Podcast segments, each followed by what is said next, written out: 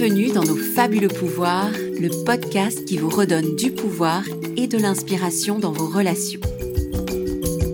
Dans chaque épisode, je vous partagerai quelques clés et surtout une anecdote inspirante en lien avec le quotidien et la communication non violente.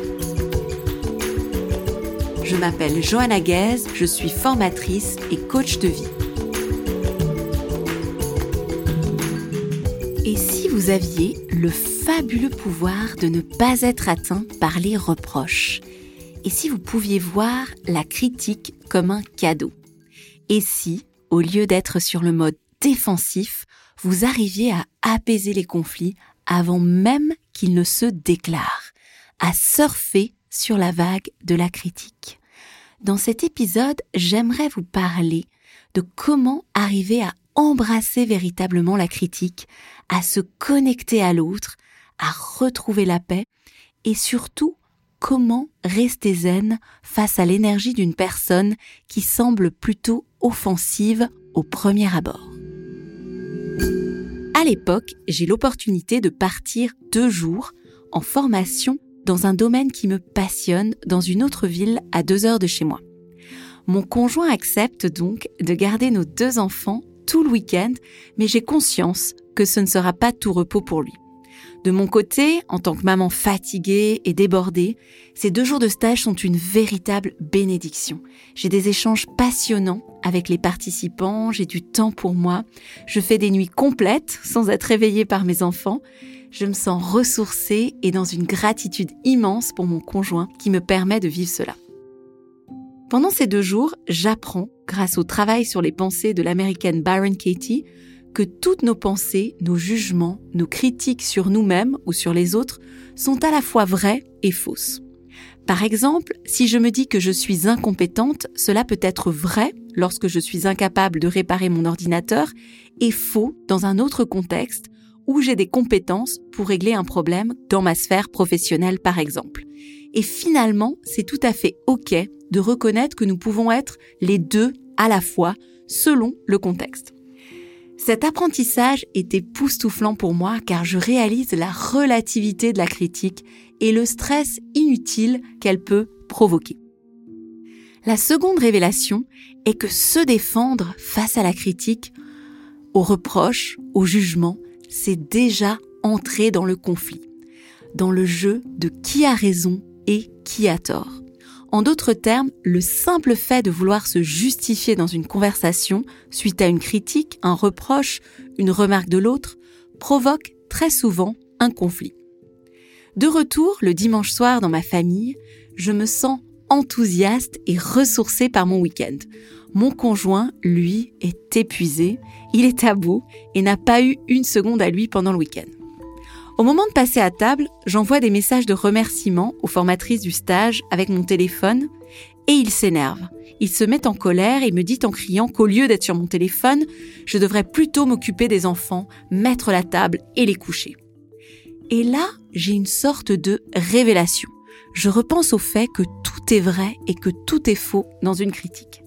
Et en un instant, je perçois exactement l'endroit où il a raison où ce qu'il dit est vrai. Je vois que sa réaction est tout à fait justifiée. Il est épuisé, a passé tout le week-end avec les enfants et a vraiment besoin de soutien à ce moment-là. Très calmement, je le remercie pour sa remarque et lui donne sincèrement raison. À partir de cet instant, je suis pleinement présente pour mes enfants et pour les tâches de la maison. Je m'occupe de mettre la table, de débarrasser, de coucher les enfants. J'agis vraiment depuis une énergie de paix, de gratitude et pas du tout depuis la culpabilité. Lui semble surpris de ma réaction et se calme presque immédiatement.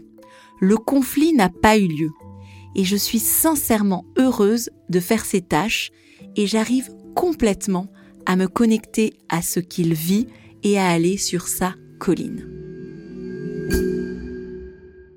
Mon invitation dans cette anecdote est bien sûr d'apprendre à se connecter à l'autre, à voir l'endroit où il a peut-être raison, ce qui ne signifie pas bien sûr que vous avez tort.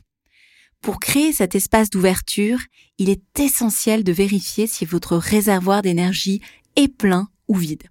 En d'autres termes, si vous sentez de la frustration, de l'agacement, de la fatigue et que vos besoins ne sont pas comblés, vous pouvez difficilement vous connecter au point de vue de l'autre.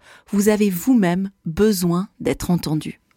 Et si vous n'arrivez pas à aller sur sa colline, c'est le signe que vous devez d'abord prendre soin de vous et de votre énergie. Mais si vous arrivez à être dans un espace intérieur plutôt paisible, ouvert, presque curieux, je vous invite à observer sincèrement et sans culpabilité, est-ce qu'il y a du vrai dans cette critique que l'on vous fait? Avant de réagir face à cette critique, à ce reproche, et seulement si vous avez l'espace intérieur et l'énergie pour cela, posez-vous la question de en quoi ce reproche peut être pertinent pour lui? Essayez d'enfiler ses lunettes. Et si vous y arrivez, le remercier et valider son ressenti silencieusement ou explicitement peut être très puissant, ce qui vous épargnera du temps et de l'énergie perdue dans des conflits parfois inutiles. La puissance de cette approche, c'est qu'elle nous permet de retrouver la paix et la connexion à l'autre sans passer par la case conflit. Merci d'avoir écouté ce podcast retrouvez nos fabuleux pouvoirs sur Instagram ou sur nosfabuleuxpouvoirs.com. Si vous voulez soutenir ce podcast, n'hésitez pas à laisser des étoiles, des commentaires sur Apple Podcast, Spotify ou sur votre plateforme d'écoute préférée, à le partager avec vos proches et sur les réseaux sociaux. Ça permet vraiment de le faire découvrir au plus grand nombre. Je vous retrouve bientôt pour un nouvel épisode.